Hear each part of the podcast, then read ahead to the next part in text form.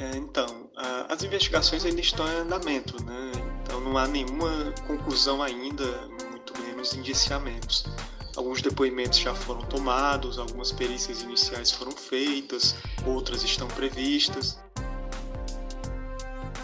Já se passaram mais de 17 dias desde que o garoto Misael Fernandes foi executado dentro de casa enquanto dormia na cidade de Chorozinho, no interior do Ceará. Desde então, o caso segue em investigação. Ao longo desse período, novas informações sobre o crime estão sendo apuradas, assim como os detalhes do inquérito policial sobre a ação da PM naquela madrugada do dia 1 de julho. Eu sou Diego Viana e esse é o Recorte.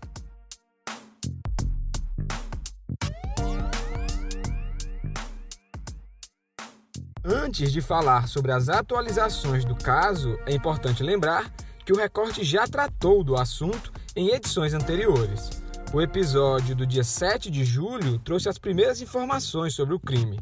Então, se você não acompanhou ainda, eu recomendo que você verifique o feed do Recorte no seu tocador de podcast e acompanhe esse episódio. Gente, boa noite. De manhã já, não sei nem que horário é. Gente, a, a, o batalhão de, de, de choque bateu no meu portão, pediu pra eu abrir o portão. Eu abri o portão da minha casa, mandei eles entrarem. Meu sobrinho. Quer morrer, Madu? Inicialmente, o caso estava a cargo da Delegacia Municipal de Eusébio, porém, como a ação envolveu policiais, as investigações logo foram repassadas para a Delegacia de Assuntos Internos. O órgão é ligado à Controladoria Geral de Disciplina, a CGD. A edição do jornal O Povo do dia 10 de julho trouxe uma reportagem assinada pelo jornalista Demitri Túlio, onde familiares de Misael relatam que o edredom e o travesseiro da cama onde o garoto foi morto haviam sido levados pelos agentes que atuaram no dia do crime. Em relatório de missão, policiais da Delegacia de Assuntos Internos identificaram que a porta do banheiro da casa onde Misael foi morto possuía leve coloração rosada, suspeitando de que tenha sido suja de sangue e depois lavada. O laudo pericial relata que o reagente luminol indicou haver sangue na porta e na pia do banheiro, assim como nos pisos do quarto e da sala. Porém, consta no laudo que não houve detecção de hemoglobina humana, o que pode significar que não há sangue humano no local ou que há em quantidade inferior ao limite de detecção. Esses são apenas alguns dos detalhes do inquérito policial sobre o caso. Para falar sobre as últimas atualizações da investigação, eu converso com o repórter do Povo, Lucas Barbosa. Oi, Lucas, seja bem-vindo novamente ao Recorte. A gente continua a cobertura sobre o caso do assassinato do garoto Misael. Em matéria disponível no Povo Mais, você traz detalhes do inquérito policial sobre o crime. Quais informações constam nesse inquérito? Olá a todos, é um prazer estar de volta aqui. É, então, as investigações ainda estão em andamento, né? Então não há nenhuma conclusão ainda, muito menos indiciamentos. Alguns depoimentos já foram tomados, algumas perícias iniciais foram feitas, outras estão previstas. Na matéria de hoje, dessa sexta, nós detalhamos que há indícios que dão a entender que a cena do crime pode ter sido lavada, né? Já havíamos noticiado que a cena do crime havia sido desfeita, né, com edredom, é, travesseiro, né, sendo levado pelos policiais, mas agora identificamos algumas pistas no inquérito de que pode ter havido essa, essa limpeza mais detalhada, né, vamos dizer assim, é, cujo alvo né, da, da, limpeza eram manchas de sangue. Né? Testemunhas falam que os policiais ficaram por algum tempo a sós na casa né, e levaram das viaturas alguns objetos. Né? Há relatos de que o objeto parecia com a garrafa, outro fala de objeto que parecia um borrifador com é, alguma substância dentro, falam também flanelas, luvas. É, além disso, a perícia né, é, identificou através do luminol, esse reagente para encontrar manchas de sangue, de que havia né, sangue na pia do banheiro e no banheiro, no chão. É, também, é, é, os policiais da Delegacia de Assuntos Internos identificaram que na porta do banheiro aparenta ter sido lavada, né? Tem uma mancha rosada, como se o sangue tivesse sido, enfim, retirado, né? É, não há conclusão, né? Até porque não foi identificado é, lá no reagente ter havido sangue humano, né? Mas há essa possibilidade, né? É, mais é, perícias, como eu disse, estão previstas, inclusive para saber se esses sangues identificados eram do Misael, né? Então a gente está no aguardo do, desse resultado. O crime ocorreu na madrugada do dia 1 de julho e desde então as investigações do caso seguem. Durante esse período, a gente pôde acompanhar que alguns policiais envolvidos no caso foram afastados e, além disso, houve uma tentativa de trancamento do inquérito. É, o que, é que você pode falar mais sobre isso? Exatamente, né? Nós tivemos dois policiais afastados, né? um sargento e um soldado, eles que são suspeitos da execução.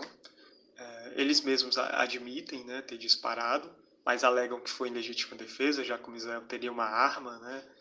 É, e depois deles verbalizarem para que ele largasse a arma, ele não teria feito assim, uma versão que é completamente rechaçada pela família. É, mas enfim, e agora nós temos é, em seguida esse oficial que estava à frente da operação. Ele foi convocado né, para depor na Delegacia de Assuntos Internos, mas ele entrou com um pedido na Justiça para que a DAI. É, na verdade, ele está afirmando que a DAI não tem competência, né, não compete a DAI a investigação. Ele quer que o caso seja investigado apenas no, pelo inquérito policial militar, que também já foi instaurado. Né?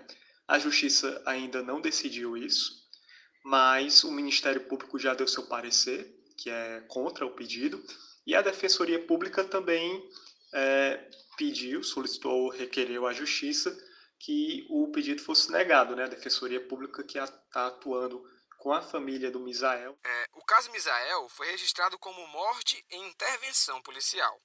Após o surgimento dessa informação, eu acompanhei que você fez um levantamento sobre esse tipo de ação aqui no estado.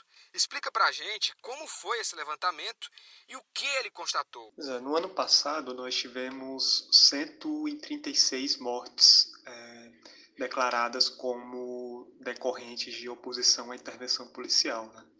sendo que 51 foram em Fortaleza. Eu tentei ir atrás de todos esses 51. Cheguei a fazer esse pedido na Lei de Acesso à Informação para ter o, o, número né, do, do procedimento instaurado para a investigação. O pedido foi negado, mas eu consegui localizar 29 inquéritos. Mas não encontrei nenhuma denúncia. Né? Dos 29, 18 ainda estavam em andamento e 11 estavam arquivados. Né? Então, não houve denúncia nem mesmo em casos em que há versão que é, vai de encontro à, à versão dos policiais, né? É, essas mortes, a gente sabe, são consideradas é, exclusas de ilicitude, né? O Código Penal entende que elas ocorrem em legítima defesa, no exercício da função, é, mas elas precisam ser investigadas, né? Afinal, é, para ser classificada como morte decorrente de intervenção policial, basta é, a, a versão do policial, né? E, enfim, às vezes isso pode gerar um certo conflito de interesse, já que é a pessoa quem atirou, enfim, a investigada. Então, a gente precisa ter essa investigação para comprovar se de fato é, houve legítima defesa ou se tratou de uma morte, uma execução. Né? Inclusive, é, mais recentemente, também fiz essa matéria de, de um caso que gerou duas mortes que inicialmente foram declaradas como decorrente de intervenção policial em Juazeiro do Norte, mas que a investigação preliminar da CGD identificou que havia indícios de execução, entre outros crimes, tortura, abuso de autoridade, etc. Oito policiais foram afastados. Esse caso ocorreu em 29 de junho último. É, seriam dois suspeitos, é, supostos suspeitos de matar um policial militar, só que não há no, no inquérito da morte desse policial, é, enfim, não há indiciamento desses homens e enfim, eles não eram tratados como investigados. Então, a, a CGD segue apurando o caso para ver se de fato o que ocorreu é, nessas duas mortes. Né? E para a gente encerrar esse episódio, eu quero saber de você se há mais alguma atualização sobre o caso. E a mais recente atualização sobre o caso é justamente a decisão judicial desse pedido né, do advogado do oficial para que o inquérito fosse trancado. Né? Decisão que é dessa sexta-feira já e que entendeu que não era o momento de definir né, é, qual era a competência do caso sob risco, né, alega o, o juiz, o magistrado, de estar fazendo uma espécie de pré-julgamento sobre o que de fato houve. Né? Então, ele afirma que a, o procedimento administrativo, né, o inquérito, ele deve continuar e só depois, havendo qualquer tipo de decisão, entendimento, parecer final da investigação, é que se deve é, decidir sobre qual é a competência, né? ou seja, nem a argumentação do Ministério Público e da Defensoria Pública ele acolheu, né? ele achou que simplesmente não cabia fazer essa discussão. E para encerrar o episódio e essa semana, quem traz a dica de hoje do recorte mais uma vez é o PH Santos.